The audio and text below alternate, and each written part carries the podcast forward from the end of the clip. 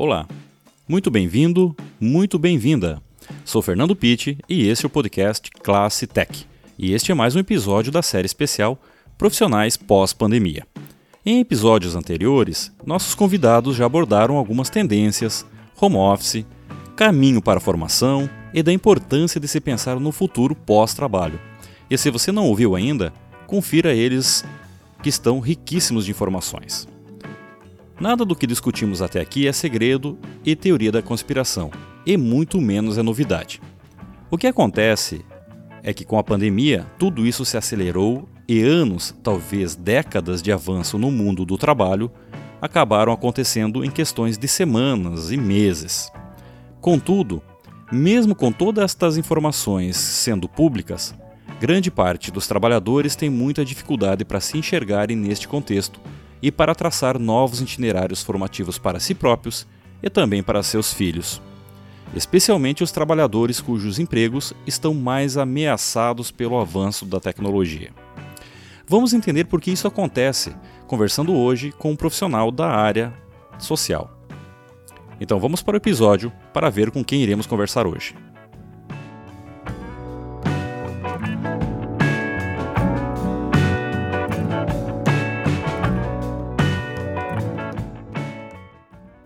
Para falar do social que irá impactar no trabalho pós-pandemia, hoje vamos conversar com Reginaldo Miguel de Lima Vileirini, assistente social com mais de 25 anos de atividade diretamente relacionados ao trabalho social em todos os níveis.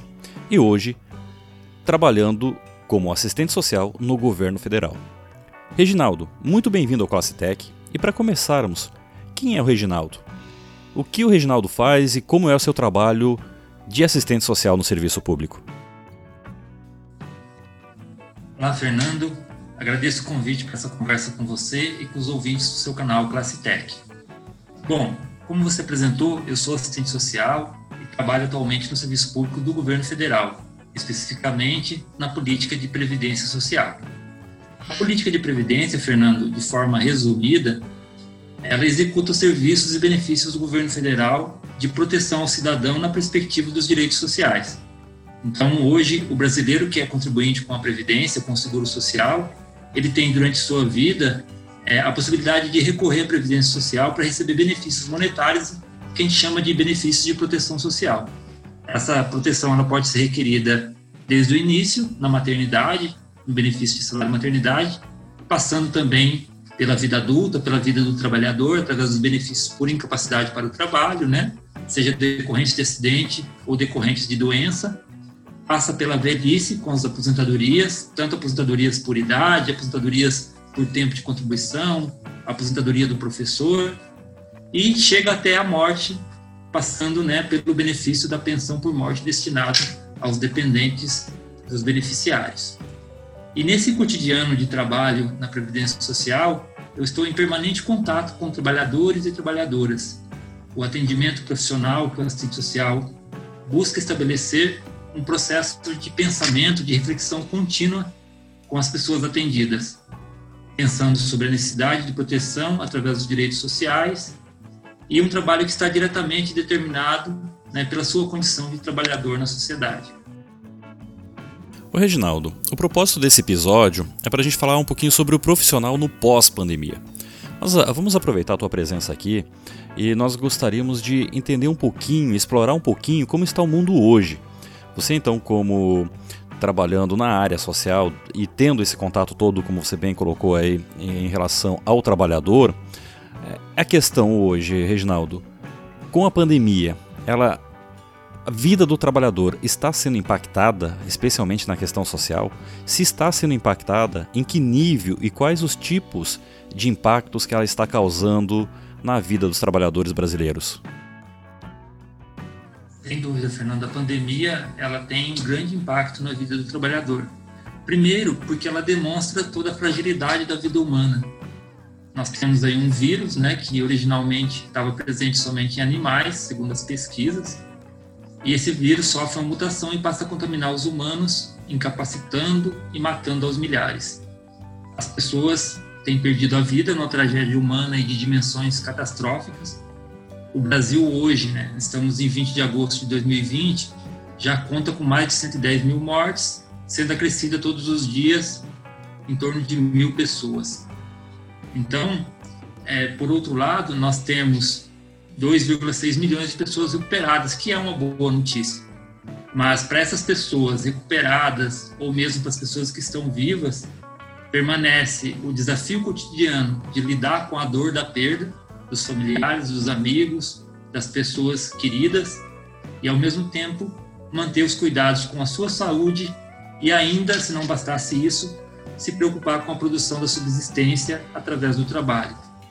Então, Fernando, respondendo mais diretamente aí a sua pergunta, o impacto da pandemia, ela tem um recorte, sobretudo, de classe social. Por que classe social? Porque é suportável, eu diria que algumas vezes até confortável, eu estar em casa durante a pandemia, tendo renda regular, é, com um trabalho em home office, em teletrabalho, garantido pelo meu empregador, com acesso a computador, a telefone celular, a serviço de internet, de banda larga, de stream vídeo, de música que me dão um certo conforto no meu ambiente doméstico, tendo quatro refeições por dia, tendo acesso à saúde, a um bom plano privado que garanta o conforto de um tratamento, de um internamento, numa possível situação de emergência de contaminação pela Covid. Mas a pandemia ela afeta de forma muito mais contundente os trabalhadores que não têm essas condições sociais. São os trabalhadores desempregados, os informais e os que a gente chama de trabalhadores subempregados, que são aqueles trabalhadores que têm contrato intermitente ou contrato temporário, que são contratos de trabalhos mais frágeis. Essas pessoas que perderam a renda e, consequentemente, têm a vida biológica ameaçada pela falta de alimentos estão com pouco ou muitas vezes nenhum dinheiro para custear os serviços básicos, como serviços de energia, de água, de aluguel, comunicação, etc. Né? Esse grupo de pessoas, naturalmente, depende exclusivamente dos serviços públicos de saúde e de programas de proteção social governamental, como auxílio emergencial de 600 reais, que boa parte dos brasileiros tiveram acesso, como única fonte de renda para manter as suas necessidades básicas. Então, esses são os trabalhadores mais duramente afetados pela pandemia. E pegando já esse recorte que você fez, é, a gente vai voltar a trabalhar é, nesse contexto aí mais adiante, quando a gente vai falar que provavelmente este também é o trabalhador que mais será afetado com a implementação das tecnologias que estão sendo aceleradas cada vez mais agora, a sua aplicação, a sua adoção durante a pandemia. Mas também, né, Reginaldo, é, eu queria ver a sua opinião e, inclusive, ver se você, enquanto trabalhador da área social, tem esses números mais atualizados e até esclarecer eles para nós. Nós já vimos no Brasil com um percentual de mais de 11% de desempregados. Esse percentual vinha caindo, é verdade, nos últimos anos, nos últimos meses, né, antes da pandemia. Nós tivemos aí um acréscimo chegando a quase 12, quase 13% e já estava aí na casa dos 11 e pouquinho, né? Só que o número de desempregados no Brasil durante esse período de pandemia que começou a, basicamente aqui no Brasil a partir de março, ele cresceu significativamente, né? E como você colocou na sua fala anterior, é, que a pandemia e principalmente os trabalhadores mais afetados é o, por classe, né? Então você tem uma classe mais afetada. Novamente, Reginaldo, estes desempregados que ficaram desempregados durante a pandemia, por conta da pandemia, também eles são de uma classe específica ou foram indiscriminadamente todos, todas as classes afetadas? Como é que você vê isso? Quais são os números que você tem aí para nos ajudar a entender mais também esse recorte social dos desempregados, dos, do desemprego causado pela pandemia?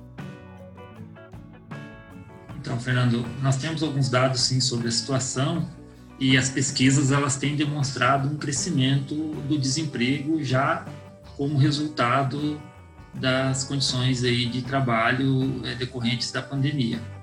Quando a gente analisa o contexto brasileiro, a gente tem aproximadamente 100 milhões de brasileiros que a gente é, entende como constituindo a população economicamente ativa, ou seja, as pessoas em idade e em condições é, de trabalho.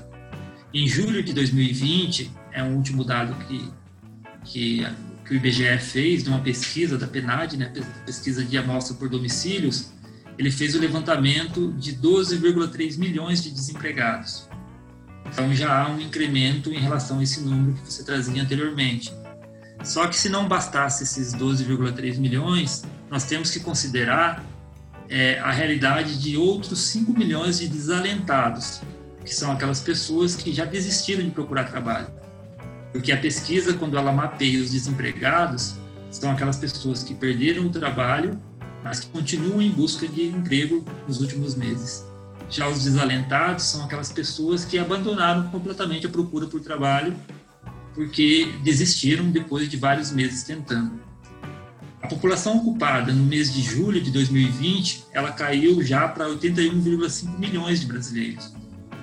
Então é preciso dizer, Fernando, que nesta população ocupada, nós temos um número de 40 milhões de homens e mulheres que trabalham na informalidade. Esses que trabalham na informalidade são brasileiros sem direitos trabalhistas, como seguro-desemprego, como férias, como décimo terceiro, e, consequentemente, na maioria das vezes, também sem cobertura previdenciária. Ou seja, praticamente metade da população economicamente ativa, que são aqueles 100 milhões, é, tem graves dificuldades de acesso ao trabalho. Então, a pandemia ela deve né, acentuar significadamente esses números. Nós ouvimos projeções já de pesquisadores que falam da possibilidade de o Brasil bater os 20 milhões de desempregados no período pós-pandemia. Realidade bastante parecida que a Europa vivenciou alguns anos atrás. É, a própria Espanha chegou a esse número né, de 20 milhões de desempregados. E atualmente nós já vemos nitidamente o crescimento do trabalho como empreendedor individual, que é uma simplificação da microempresa, o trabalho como autônomo, que é uma demonstração da tentativa das pessoas que perderam né, o trabalho formal, o trabalho regular, de se inserir novamente é, no, no, no, produto, né, na produção, é, gerando aí a sua própria subsistência. Então nós estamos falando aí do universo, Reginaldo, de mais ou menos uns 100 milhões de trabalhadores economicamente ativos, é, quase 20 milhões, pelos números teus aqui são 17 milhões e pouquinhos que estão ou desempregados ou desalentados. E sem considerar os que estão também já trabalhando na informalidade, que já não estão nem procurando emprego, porque já se consideram empregados, mas considerados informais, sem contribuir, sem registro, sem assistência, sem nada. Então nós estamos aí com uma bomba, nós estamos com uma bomba relógio social muito grande no Brasil, né? Muito grande, Fernando, porque quando você pega esses 40 milhões, né, e soma aos desalentados e aos desempregados, são pessoas que nesse globo geral aí dão metade da população economicamente ativa e que têm dificuldades de acesso ao trabalho, seja porque abandonaram sejam porque estão desempregados, ou seja porque estão trabalhando de forma muitas vezes precária, já que estão no informal, que é aquela pessoa que não sabe, é, tem trabalho hoje, mas não sabe se trabalha amanhã, não sabe quanto vai ganhar, se vai ganhar. E num momento de pandemia em que o distanciamento social passa a ser a regra e que o home office é a única opção de manter os empregos e o trabalho e a renda, provavelmente esse trabalhador também ele não tem essa opção, né? Mais uma vez ele fica totalmente desassistido. Exatamente. A gente vê, é, fazer uma segmentação em termos de, de classes ou de funções sociais, é, o crescimento do, do, trabalho com os aplicativos, seja na, na, no transporte de pessoas ou na entrega de alimentos, como uma das poucas alternativas que no momento tem se mostrado é, como viáveis para essas pessoas quando elas detêm né, do equipamento ou mesmo é, das condições para exercer essa função. Reginaldo, nossos convidados também que já passaram aqui pelo Classe Tech, eles falaram e afirmaram que o mundo pós-pandemia não será mais o mesmo, né? E isso inclusive no que tange os empregos. Ah, agora, do ponto de vista social, será que estas pessoas que hoje estão aí desalentadas, estão trabalhando por aplicativos, estão trabalhando como microempresários individuais por falta de opção ou falta de oportunidades formais, quando a pandemia passar, será que elas voltarão a ter oportunidades de empregos formais? É, até porque muitas destas pessoas, né, Reginaldo, eu acredito que já esteja numa faixa etária dos seus 40, 50, talvez 60 anos. Já é uma população que tem também dificuldade de acesso, inclusive, a outras ferramentas e a própria educação, né? Exatamente, Fernando. É, nos contatos que eu tenho com os trabalhadores, a gente percebe um desejo que tudo volte ao normal, no período pós-pandemia, mas isso acaba sendo quase que um sonho. Eu penso que nós teremos um incremento no número de desempregados, porque a realidade é, é a quebra de diversas pequenas e médias empresas.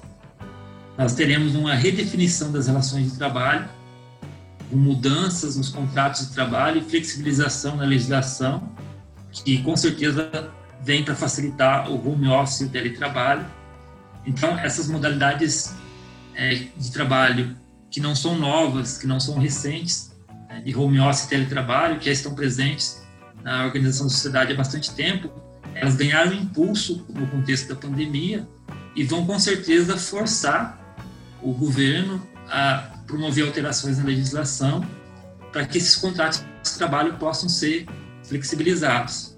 Tem nisso pontos positivos e pontos negativos, à medida que propicia no retorno pós-pandemia que alguns trabalhadores continuem trabalhando de forma remota, só que tem também alguns pontos negativos, pois é, isso vai fazer com que muitos dos trabalhadores é, que é, saíram das grandes empresas né, não encontrem mais possibilidade ou mesmo se adapte a essa atividade do trabalho remoto.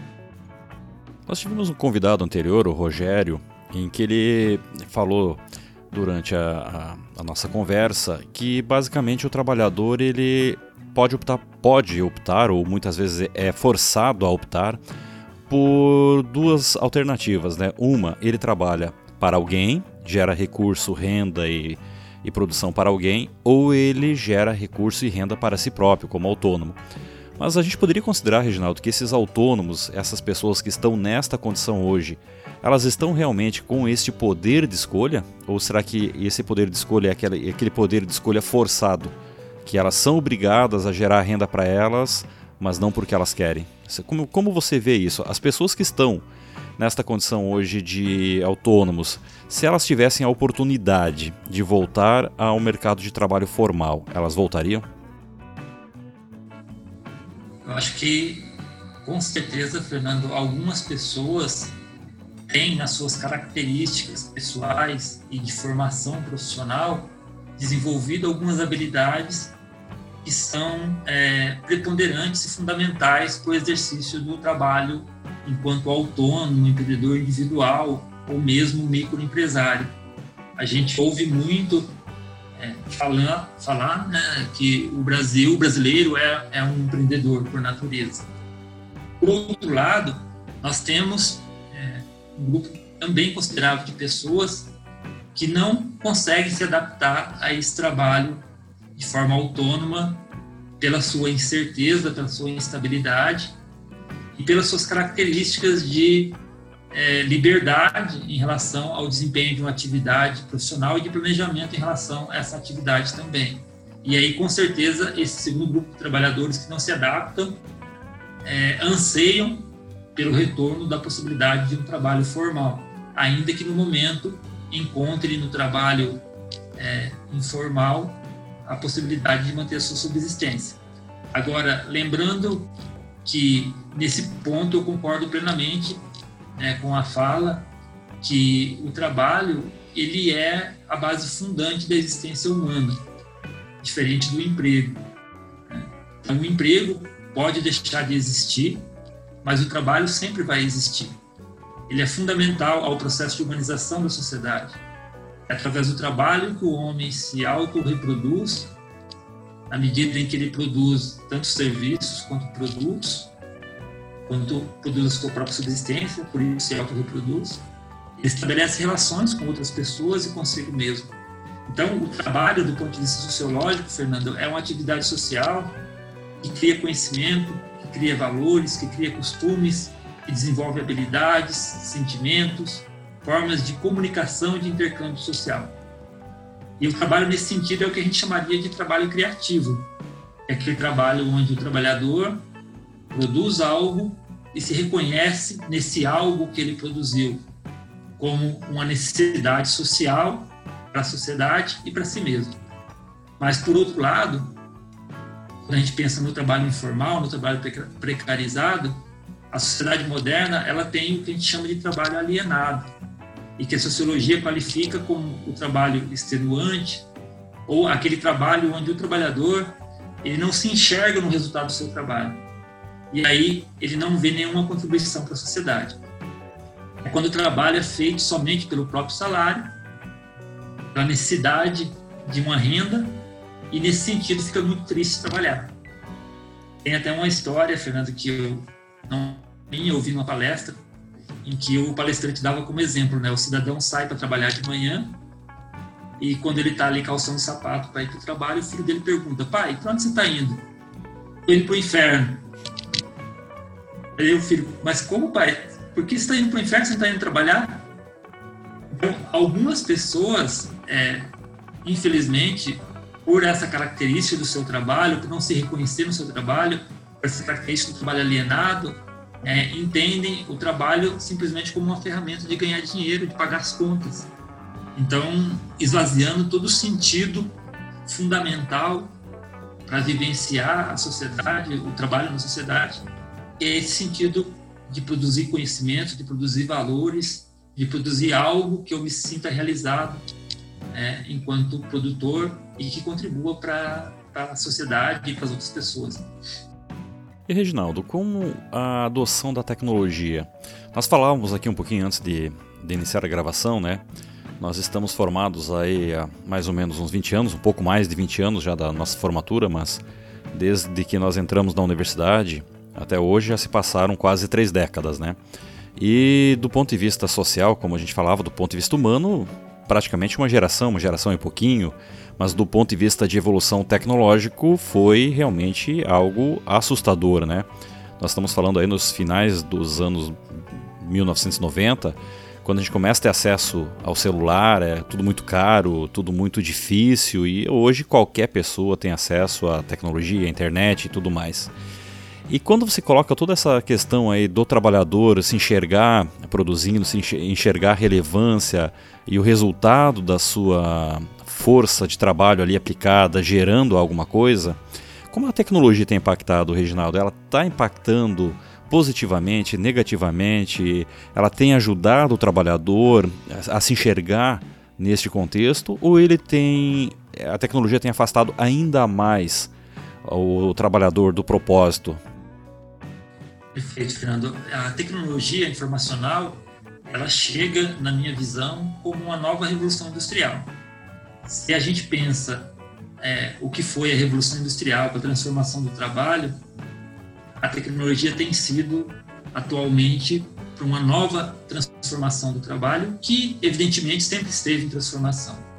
Só que eu entendo que a tecnologia ela não é nem boa nem ruim. Às vezes a gente até tem a tentação, Fernando, de separar o mundo entre bem e mal, porque é o que a gente aprende na religião, é o que a gente aprende é, nas histórias infantis, é o que a gente aprende nos filmes de, de vilão e, e bandido, né? De vilão e herói. É, só que a sociedade não é dividida entre bem e mal, né? Então a tecnologia também não é dividida entre bem e mal. O uso da tecnologia pode sim trazer ganhos para o trabalhador, para as relações de trabalho, como também pode trazer prejuízos dependendo de como ela é utilizada e dependendo de quem a utiliza. Então, o uso da tecnologia aplicada à produção, ela tem evidentemente propiciado um incremento na qualidade dos produtos e dos serviços. É inegável o impacto da tecnologia para melhorar tanto o produto quanto o serviço. É só a gente pensar nessa própria ferramenta que permite que a gente grave esse, esse nosso podcast. A gente está a quilômetros de distância um do outro e a gente consegue conversar e se ver e registrar e, e depois distribuir esse, esse podcast, esse conhecimento para todo mundo. Então, isso é só um exemplo né, da possibilidade que a tecnologia nos dá. Então, é visível o impacto no setor industrial e nos últimos anos, eu acredito bastante, no setor de serviços também. E há uma redefinição das relações de trabalho um crescente número de pessoas, que aí é um aspecto negativo da tecnologia, perdendo seus postos de trabalho, ficando muitas vezes desalentadas com a necessidade de recorrer a atividades de trabalho informal ou de trabalho autônomo. A invasão, por exemplo, dos aplicativos conectando consumidores e prestadores de serviço são um exemplo clássico dessa revolução. Volto a dizer, sem qualificar entre bom ou mal, mas nós temos hoje os aplicativos é, regulamentando serviços de transporte, de hospedagem, de alimentação, de limpeza, de serviços que a gente não imaginava como serviços de psicologia, de advocacia, de medicina. É, e esses aplicativos, é, eles têm consideráveis pontos positivos para o consumidor, como, por exemplo, a redução dos valores do serviço. A gente até esquece que há bem pouco tempo a gente tomava um táxi, Fernando, para ir de determinado ponto a determinado ponto. A gente não sabia quanto tempo ia levar, quanto ia pagar. Era uma relação meio que obscura. Então, hoje, quando você usa o Uber, você tem uma relação muito clara, muito dada, com antecedência, muito prática. Isso, do ponto de vista do consumidor, parece ótimo. Como é também a facilidade de contato, você pode hoje fazer uma, uma teleconsulta com seu médico ou com seu psicólogo, ou mesmo se consultar com seu advogado à distância através de um aplicativo. Você pode ter agilidade na entrega de alimentos, onde você monitora o deslocamento daquele trabalhador que vai entregar o produto que você comprou, né, já com a previsão de chegada para você se organizar, arrumar a mesa e ficar esperando. Só que tem problemas por trás disso. E aí que eu acho que a gente precisa avançar no uso da tecnologia. E um dos problemas que eu vejo com muita preocupação, Fernando, é uma intensa fragilização das relações de trabalho. E vamos usar um exemplo. O trabalhador do Uber, que na maioria das vezes é um empreendedor individual ou mesmo um autônomo, ele não tem nenhuma ferramenta de proteção e controle sobre sua relação de trabalho com a empresa do Uber na prática, ele está sozinho. Ele é responsável por sua proteção social previdenciária, se é que ele lembrar de pagar, né? porque a legislação, embora recomenda, nem todos os municípios cobram isso e muitos trabalhadores trabalham sem previdência. Ele precisa pagar o seguro do seu carro, ele precisa pagar o combustível, a manutenção, ou seja, todo o custo da produção. E o principal, esse trabalhador do Uber ele não controla o valor que ele vai receber pelos seus serviços, que é calculado através de um algoritmo da qual ele não tem nenhum acesso. Então esse trabalhador, trabalhador precisa, Fernando, na maioria das vezes, de cumprir uma jornada de 12, de 14, de 16 horas diárias, e isso você pode, quando você tomar um Uber, conversar com as pessoas e perguntar quantas horas eles trabalham, que a gente vai perceber que ele faz uma jornada extenuante para gerar uma renda satisfatória para suas necessidades básicas e para os seus custos. Então é nesse sentido que eu falo que a tecnologia ela tem sido utilizada é, para desumanizar o trabalhador, facilitando nesse caso uma concentração de renda que nós poderíamos chamar de capital limpo para grandes corporações, limpo porque o dono do aplicativo, que normalmente é uma grande conglomerado é, de empresas, de acionistas que às vezes ou muitas vezes nem sede tem no Brasil, tem lucros astronômicos com um custo muito pequeno. Então essas são algumas interfaces aí que eu vejo é, em relação ao impacto da tecnologia do trabalho para o emprego. Né? Reginaldo, aqui você me, deixa, me dá a deixa para a gente voltar ao cerne da nossa questão, né? Que é exatamente o trabalho pós-pandemia. Então, pelo que a gente já conversou com os nossos outros convidados e pelos elementos que você traz também aqui na sua fala, a tecnologia ela não é nem boa nem ruim, mas ela tem causado algumas alterações, alguns impactos, né? Principalmente nessa fragilização do emprego e principalmente nessa questão de estar gradativamente permitindo uma melhor entrega, um melhores custos ao consumidor, mas a custas de empregos e a custas de eliminação de postos de trabalho, né? E Reginaldo, e quando a gente fala sobre isso, e aí agora falando sobre a tecnologia mesmo, entrando já na vida do trabalhador, ou seja, impactando em alguns casos, ou ameaçando em outros, ou pior, eliminando postos de trabalho e ainda em muitos outros. Por exemplo, porteiros sendo eliminados, sendo substituídos por videoporteiros, operadores de máquinas sendo substituídos por robôs. É, você falou aqui da, da, questão do Uber, né, mas a gente pode ir um, um, passo à frente, que é o próprio motorista do Uber, daqui a pouco sendo substituído pelo carro autônomo, né, que a gente já sabe que isso é uma questão de tempo apenas, não é se, e sim quando vai ser autorizado, porque já existem carros autônomos totalmente autônomos e totalmente seguros, mas as, ainda as legislações elas são um pouco seguras, são um pouco conservadoras e, e são poucas as empresas que dominam isso, mas também não é se, é simplesmente quando o carro autônomo vai entrar, né? Então, e nisso tudo, né, Reginaldo, a gente pode é, voltar lá na sua fala inicial, quando você fala que são algumas alguns estratos da sociedade, e geralmente os estratos da sociedade são exatamente os mais desfavorecidos, que são os mais ameaçados.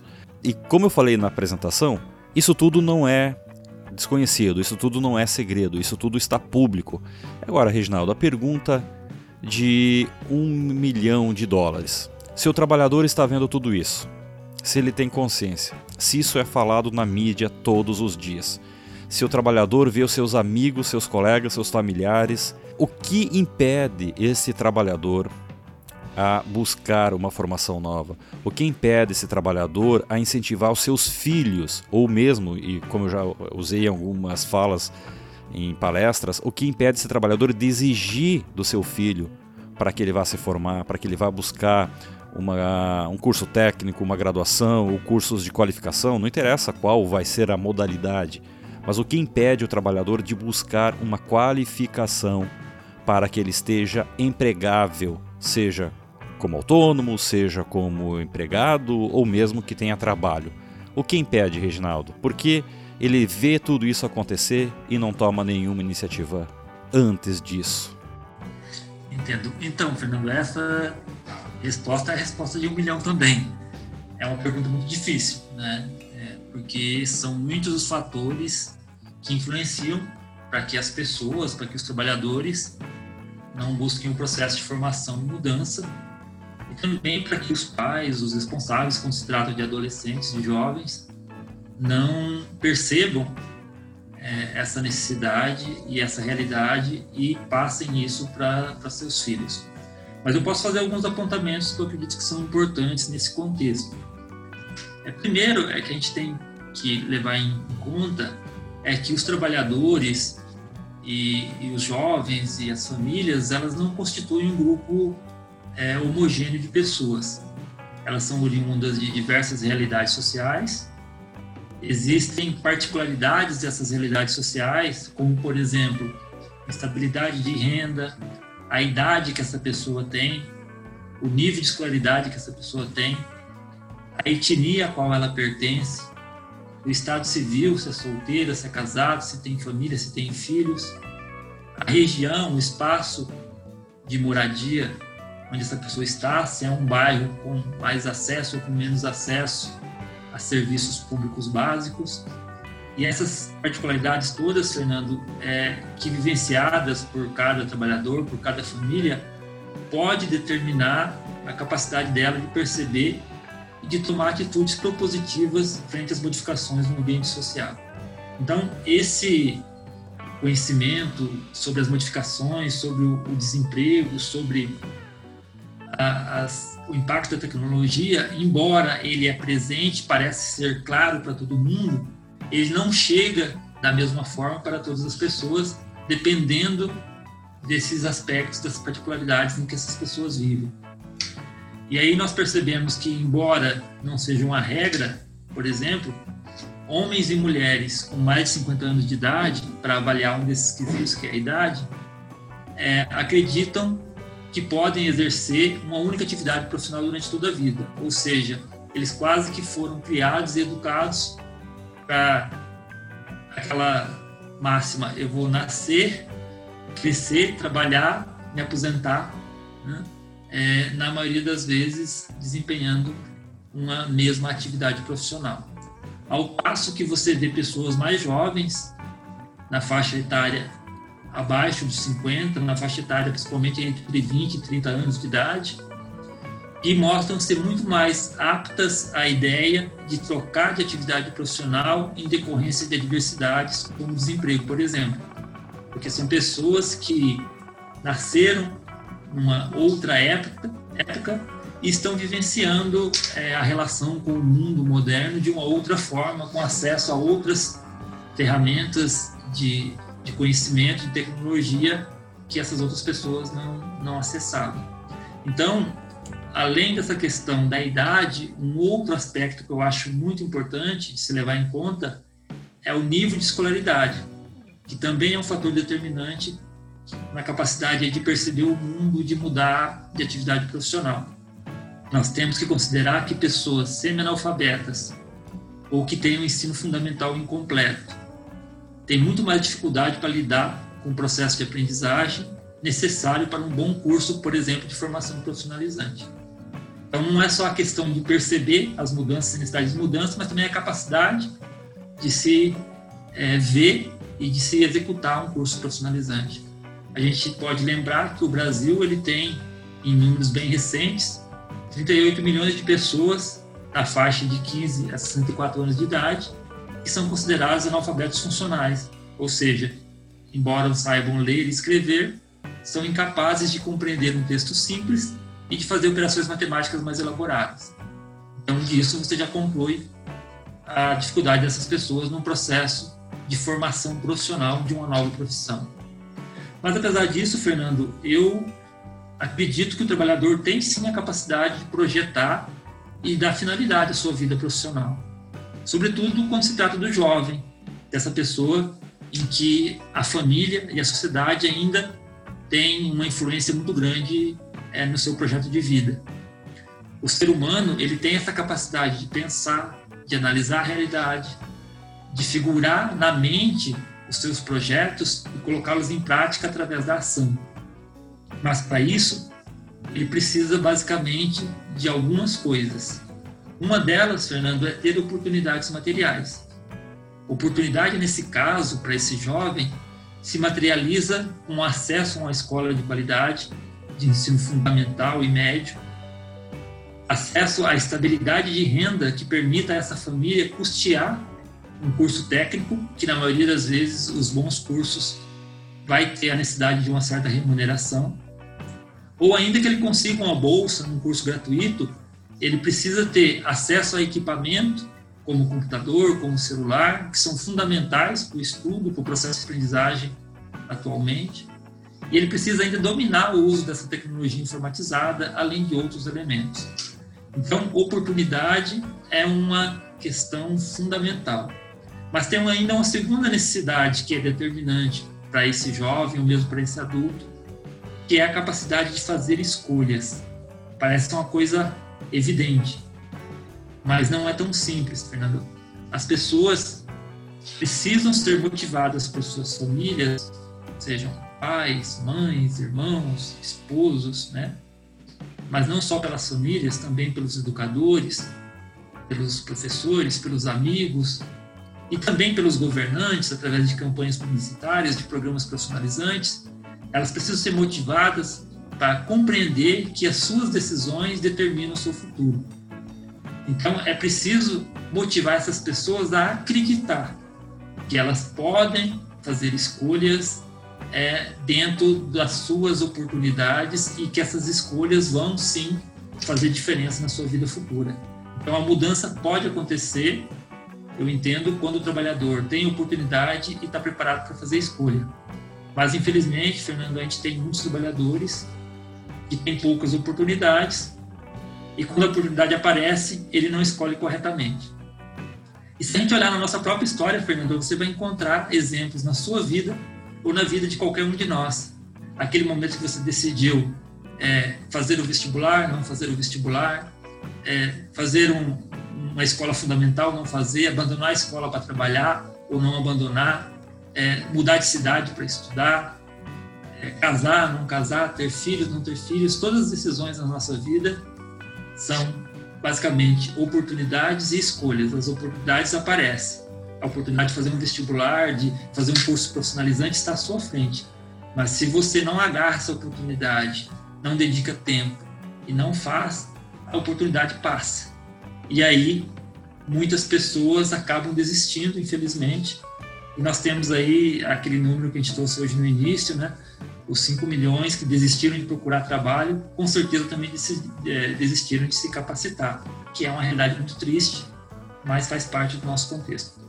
Reginaldo, pelo que você fala aqui, então, eu posso é, entender, eu posso tentar resumir aqui da seguinte maneira: numa estratificação da sociedade já com mais de 50 anos, ah, eles podem e têm a dificuldade de perceber as mudanças, por mais que para nós esteja claro, pra, por mais que para nós esteja divulgado, talvez eles não estejam percebendo ou quando percebem não conseguem compreendê-las por conta da sua história de vida. Isso é um ponto. Poderia resumir dessa maneira para uma é, faixa etária de 50 a mais?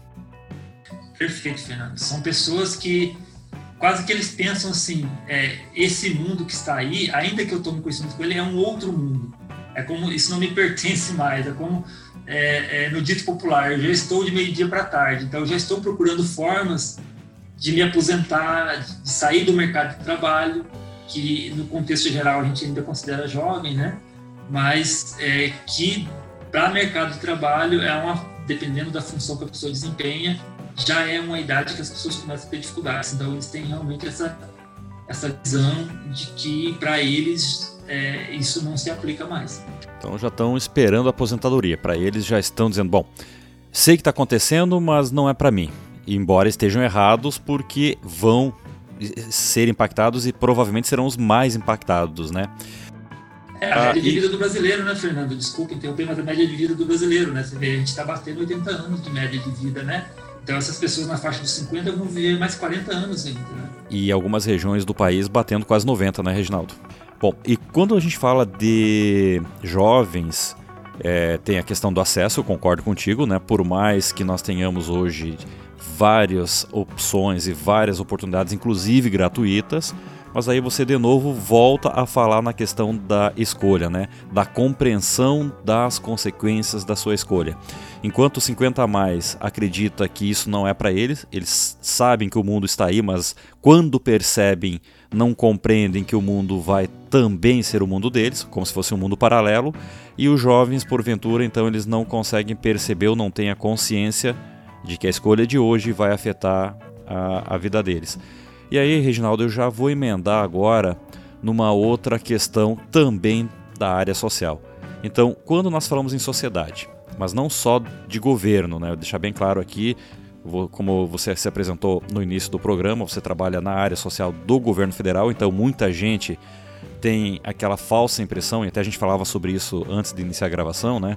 Muita gente tem aquela falsa percepção de que o governo tem que prover tudo para a sociedade.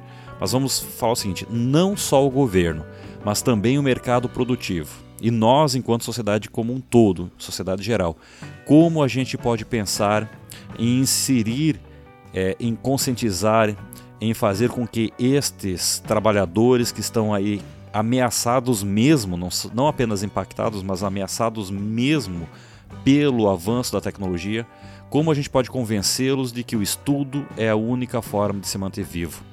E tem um termo que a gente usa na educação, Reginaldo, que é o, a reformação. Não é mais a formação, mas a reformação.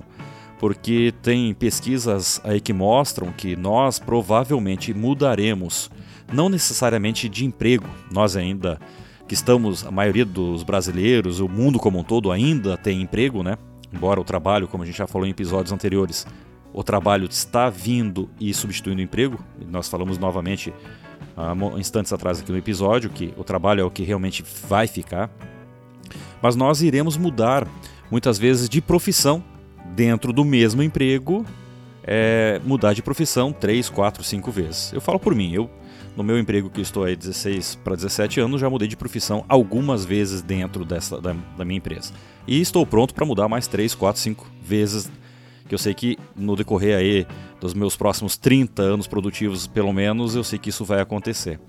Então, como a gente consegue convencer esses jovens de 20, 30, mas também esse jovem de 50, 60, que ele precisa se reformar, que ele precisa se estudar, ele precisa se qualificar. E o qualificar, Reginaldo, não necessariamente precisa ser feito dentro de um banco escolar. Pode ser durante um meio-dia, pode ser à noite, pode ser com celular, pode ser assim, ó, tem tantas as formas hoje, gratuitas inclusive, várias plataformas lá no blog fernandopit.com.br. Uh, eu eu coloco, inclusive, indico várias plataformas gratuitas que a gente tem aí para se formar, para se qualificar. Mas como a gente convence, Reginaldo? A segunda pergunta de um milhão de dólares. Isso é um desafio, né, Fernando? Realmente. Né? E é um desafio porque, como a gente tem falado até aqui, a exclusão digital ela é uma expressão aí dos vários modos de exclusão social e é um e tem trazido, infelizmente, consequências aí muito danosas para o processo de formação, de capacitação das pessoas. Né? É, eu entendo e tenho realmente uma preocupação muito grande com essa capacidade ou necessidade de produzir informação e de fazer com que as pessoas compreendam a necessidade de se apropriar desse conhecimento e de aplicar esse conhecimento é, na sua vida cotidiana. Tem até uma diferença que é bem didática, mas que é importante, que quando eu estabeleço uma relação com uma pessoa, Fernando, seja uma relação de aprendizagem, de conversa, de, de reflexão, e passo informação para essa pessoa, ou mesmo ela, né, no contato com os meios eletrônicos, adquirir informação, se ele simplesmente adquire essa informação e não faz nada com ela, ela simplesmente se perde. Agora, se ele adquire essa informação na relação com a tecnologia, numa conversa, numa aula, num, bate-papo, escutando um podcast, se ele ouve essa informação e aplica essa informação na sua vida cotidiana, né, ele vai transformar essa informação em conhecimento. E aí a gente tem um primeiro passo no sentido da evolução dessa pessoa em termos de condição é, de acesso ao trabalho e à renda em termos de condição humana. Só que eu penso muito também na necessidade do Estado brasileiro, o Estado enquanto é, órgão é, hoje responsável em grande parte pela execução de políticas públicas que vêm com o objetivo de produzir situações básicas ou necessárias de educação e de aprendizagem, é, e a necessidade desse Estado de efetuar um plano, um plano de reestruturação econômica que forneça apoio para a geração de postos de trabalho para o setor produtivo, para ter uma base de trabalho né, que possa absorver esses trabalhadores, mas ao mesmo tempo também produzir programas sociais de renda mínima e de educação profissional para que essas pessoas que estão em processo de desenvolvimento, que são jovens, ou que estão perdendo seus postos de trabalho possam ter condições de recuperar né, as suas condições sociais através de uma boa formação profissional que propicie para ele é, o retorno ao trabalho é, através de uma outra atividade, de um outro posto de trabalho. E nós temos, quando a gente analisa as políticas públicas no Brasil, Fernando, experiências bastante exitosas de transferência de renda ou mesmo de intervenção do Estado na vida das pessoas. O próprio programa de transferência de renda, o Bolsa Família, que ele tem um custo muito pequeno em relação ao seu benefício, porque ele tem condicionalidades, ele transfere renda para famílias e essas condicionalidades são vinculadas à saúde e à educação. E embora atenda né, aí em torno de 13 milhões de famílias no Brasil, quase 42 milhões de pessoas, é, fornece renda básica, acompanhamento por política de assistência, de saúde, de educação, e tem sido fundamental, principalmente, o processo inicial é, dos jovens de, de ingresso de permanência na educação básica, na educação fundamental. Mas não só isso, nós temos para citar um exemplo também, é, existe um benefício que é administrado pelo INSS, mas é da política de assistência, que chama BPC, Benefício de Prestação Continuada, que atinge hoje um número de quase 5 milhões de brasileiros, com renda de um salário mínimo mensal, e esses brasileiros se dividem entre pessoas com deficiência e idosos, que é também um notável exemplo de proteção social, porque são pessoas que têm dificuldade de acesso ao trabalho, ou porque já têm idade acima de 65, ou porque têm uma determinada deficiência que o limita no sentido de condições de acesso à política de trabalho. Então, esses exemplos que eu estou dando aqui são de políticas de transferência de renda, mas que, no meu entendimento, poderiam ser replicadas no sentido de políticas de formação profissional, no sentido de propiciar que, que o adolescente, que o jovem principalmente, que o trabalhador desempregado pudesse ter alguma renda como a gente está tendo agora o auxílio emergencial nesse momento da pandemia, mas uma renda condicionada à sua participação em cursos de capacitação profissional ou de aprendizagem, né, que tornasse ele é, uma possibilidade de ação profissional. Então, nesse sentido, é, e aí fechando a questão com o que você fala da, da, da participação do setor produtivo, nós temos que ter isso, Fernando, como que um impacto social pós-pandemia que envolvesse não só o governo, realmente, você tem razão, que envolvesse o setor produtivo com participação das empresas, que envolvesse organizações não governamentais e que envolvesse a sociedade no sentido das pessoas para essa motivação de retomada aí das condições de formação profissional das pessoas. Mas infelizmente a gente é, não tem até agora nenhum desenho ainda do que será o mundo pós-pandemia em termos de política pública, de participação, mas é, analisando as experiências que o Brasil já teve em relação a outras políticas que eu trouxe aqui, eu acredito que a gente tem sim condições de fazer isso. Tanto que você deve estar acompanhando, a gente está se discutindo aí no momento na política pública, começando a discussão, a respeito de um programa é, de renda básica, que já é uma ideia que outros países implementaram, já é uma ideia antiga no Brasil e que já tem fundamento, mas que nunca foi posto em prática e que tem o objetivo de produzir essa, essa base material, digamos assim, necessária para que as pessoas possam alavancar sua vida social.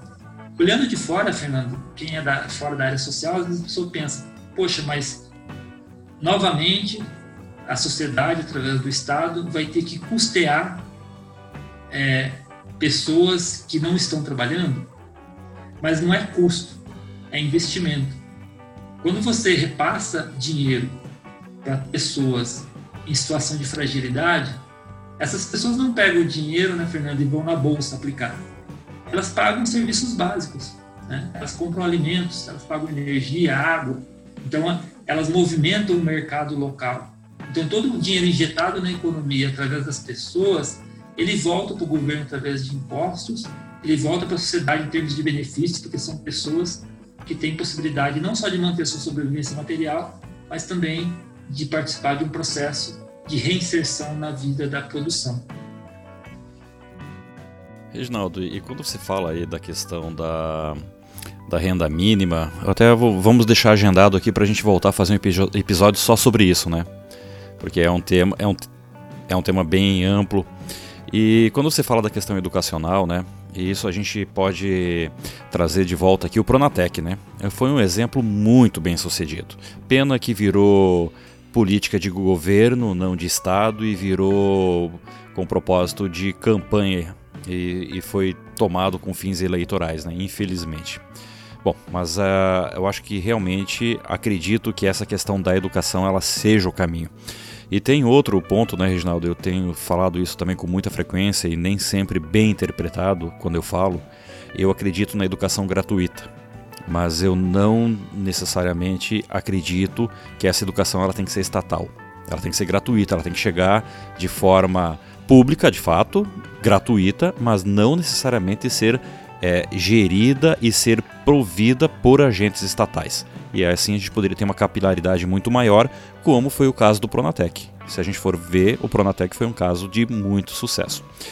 Agora, Reginaldo, aproveitando o gancho aí do que você falou, enquanto assistente social, então se, essa, se toda essa força de trabalho braçal for substituída pelas máquinas, como tudo parece que vai acontecer, é, e ficarem sem remuneração de uma hora para outra, a saída de fato seria uma renda mínima? Seria a busca por políticas públicas de transferência como a renda mínima? Ou teríamos aí outras formas também? E porque senão essa massa toda não vai sobreviver, né? Nós estamos falando aí de, como você apresentou no início, em torno de 17, podendo chegar a mais de 20 milhões de desempregados. E muitas vezes todos os elementos de uma casa, de uma família estão nesta condição, né? Realmente, Fernando. É, os trabalhadores eles já vêm paulatinamente perdendo os postos de trabalho até no, no, momento anterior à pandemia, que a gente já tinha um nível né, bastante alto de desemprego. Então, eu tenho tido contato, já antes da pandemia também, através dos meus atendimentos, com algumas categorias profissionais que já estão perdendo os postos de trabalho, não só pelas crise financeira, mas também por é, alterações aí do mundo da tecnologia. Por exemplo, algumas categorias trocadores, cobradores de ônibus, motoristas de táxi, porteiros, ascensoristas, é, algumas áreas de atendimento até de telemarketing que passam a ser totalmente informatizadas e essas pessoas têm é, como alternativa migrado para o trabalho informal ou simplesmente para o desemprego. Então, esse primeiro movimento realmente é um movimento de seja impactado pela tecnologia ou pela situação mesmo da, das mudanças na, na indústria ou, ou, ou, no mercado de serviços que já tem tirado pessoas do mercado de trabalho. Outras pessoas que é, não conseguem se enquadrar no mercado informal no desemprego, elas buscam nos direitos sociais alguma renda, buscando aposentadoria para quem já tem idade, já tem tempo. Muitos buscam benefícios por incapacidade. É muito comum, Fernando, o trabalhador que estava trabalhando muitas vezes já doente, já até com doenças profissionais, e que, vendo vários colegas serem demitidos, vai protelando aquela dor que está sentindo, aquela doença, e quando ele se vê desempregado, ele tenta recorrer a um benefício por incapacidade como uma alternativa é, de manter renda. Muitos até para benefícios assistenciais, que são benefícios não contributivos como o benefício ao idoso ali que eu dei de exemplo. É, e, e, é muito comum, Fernando, você atender em pessoas que tiveram uma vida inteira laboral, muitas vezes como autônomo, é, alternando entre trabalhos como empregado e longos períodos como autônomo, e, e que no período de autônomo tiveram empresas, tiveram renda, renda considerável, eu não me esqueço de uma pessoa que eu atendi e que me citou na, na fala que chegou a ter empregados, a sua empresa, né, mais de uma dezena de empregados, e que hoje, aos 67 anos de idade, se encontrava numa situação muito precária, porque sem condições de trabalhar, a empresa já não existia mais, e ele não oferiu renda nem contribuição previdenciária suficiente para manter a sua aposentadoria. Então, essa pessoa que estava acostumada com um padrão de vida é, mais confortável passa a ter que depender de um benefício assistencial de um salário mínimo, que é a renda básica que hoje é provida para o idoso que não tem contribuição previdenciária. Então, o que, que eu quero dizer com isso tudo? Né? Que é, nessa realidade, muitas das pessoas que eu conversei, poucas delas conseguiram retomar para uma outra profissão através de trabalho formal, depois de perder o posto de trabalho em decorrência de mudanças da tecnologia ou mesmo é, de mudanças da, das relações aí de trabalho. Né? Alguns usam os valores que obtiveram com acertos trabalhistas para investir no negócio próprio, uma tentativa de criar ali um salão de beleza, abrir uma funilaria, investir aquele recurso que obteve para alavancar uma nova função, que nem sempre dá certo, mas se constitui uma alternativa. Mas a maioria, infelizmente, Fernando, dos trabalhadores mostra uma, uma tristeza intensa, é, às vezes você atende um trabalhador adulto, com 50, com 60 anos de idade, que chora na tua frente ao expressar né, a, a falta de perspectiva que ele tem com relação ao futuro, né, a incerteza que ele tem com relação ao futuro e sobre as possibilidades de manter a sua renda. E a alternativa para isso, para essas pessoas que ficam realmente sem remuneração, eu acredito que seja, por um tempo, é, mesmo a intervenção do Estado através de uma política pública de renda básica, de renda mínima, de renda de cidadania.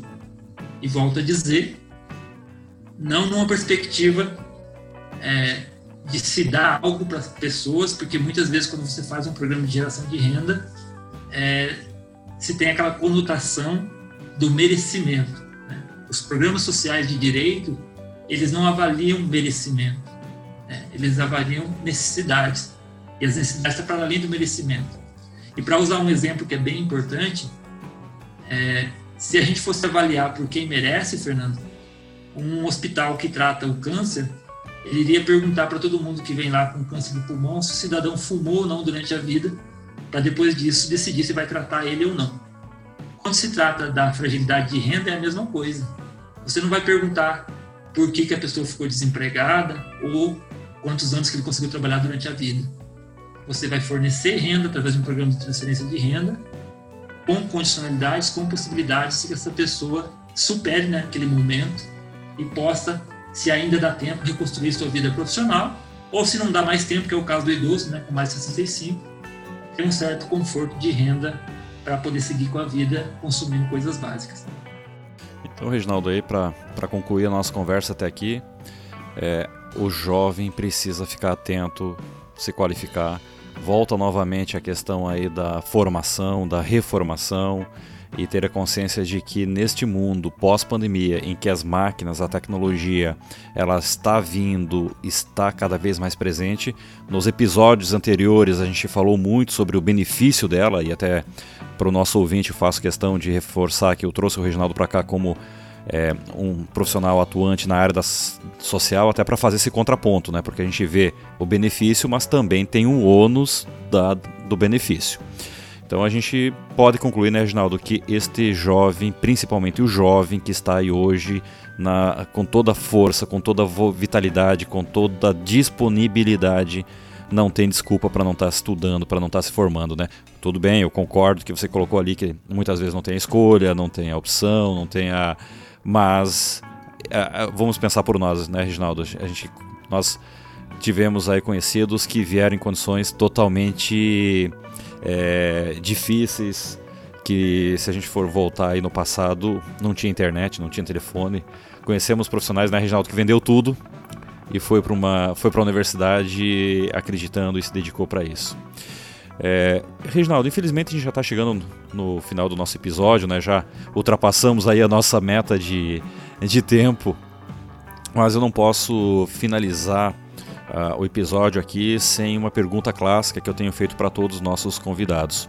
É, Reginaldo, qual seria a sua recomendação ou as suas recomendações para os pais, professores e até mesmo os alunos que estão nos ouvindo hoje? Tá? Não podemos deixar de observar que a adoção da tecnologia e seu impacto na vida profissional dos trabalhadores e, consequentemente, das suas famílias neste mundo pós-pandemia vai fazer com que o mundo todo seja redesenhado.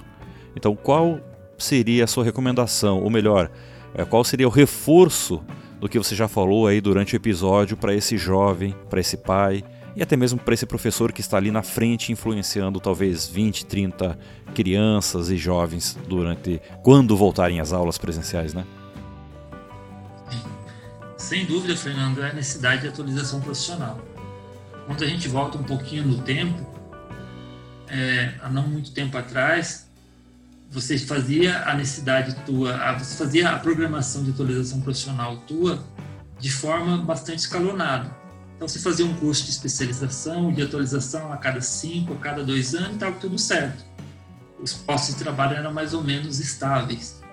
Mas, atualmente, as mudanças no mundo moderno, elas determinam que o conhecimento e os processos de trabalho fiquem ultrapassados num tempo muito curto.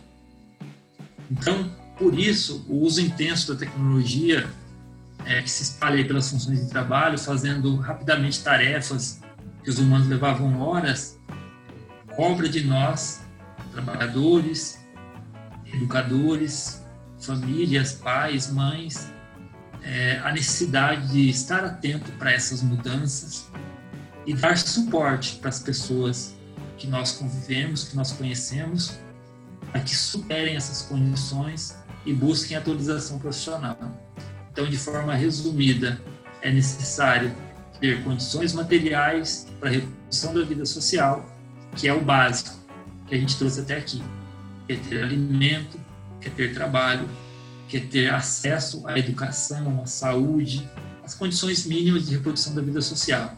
A partir disso, nós precisamos ter oportunidades, nós precisamos ensinar, ensinar nossos filhos, nossos jovens a fazer escolhas, e com isso nós vamos ter é, a busca pelo apoio, pelo incentivo educacional e profissional, que vai propiciar para todos a possibilidade de conquistar um espaço nesse mundo tão hostil, tão difícil, mas tão maravilhoso. Eu, Fernando, sou uma pessoa, apesar da, da dificuldade, bastante otimista, bastante esperançoso. Né?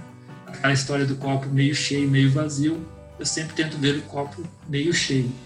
Existe possibilidades de superação das dificuldades da própria história da humanidade, né? tudo que nós temos até hoje de tecnologia, de bens materiais, de evolução, foram produzidos por seres humanos.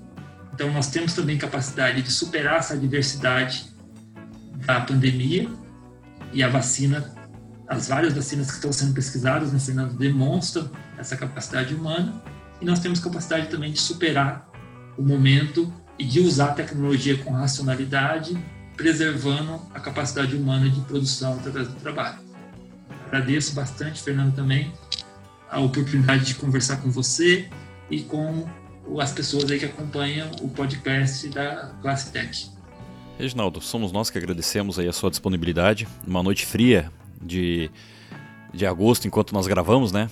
Esse podcast ele vai ficar para a história, ele vai, então você perpetua aí a disponibilidade. Então, para a gente só pontuar e e deixar o nosso ouvinte sabendo, né? Nós estamos em agosto e hoje na Serra Catarinense e provavelmente algumas regiões do Paraná também estarão nevando, né? Então, e nós estamos aqui já tarde da noite fazendo a gravação. Então, obrigado, Reginaldo, pela sua disponibilidade. E deixa a palavra aberta, Reginaldo. Não sei se tu quer fazer uma consideração final, fazer uma despedida também. É, dentro disso que eu venho falando até aqui, né, Fernando? É, realmente é uma satisfação é, conversar com você, conversar com os ouvintes do Classe Tech e poder compartilhar os conhecimentos, a vivência que nós temos no nosso cotidiano de trabalho, na, na vivência que nós temos com essas pessoas que vêm até o nosso serviço com várias demandas, com várias dificuldades, mas que trazem também bastante ensinamento. E o principal disso tudo que nós discutimos até aqui é essa possibilidade do ser humano se reinventar e se colocar através do trabalho disponível para a produção de formas de subsistência da sua própria vida, mas também de realização pessoal. Né?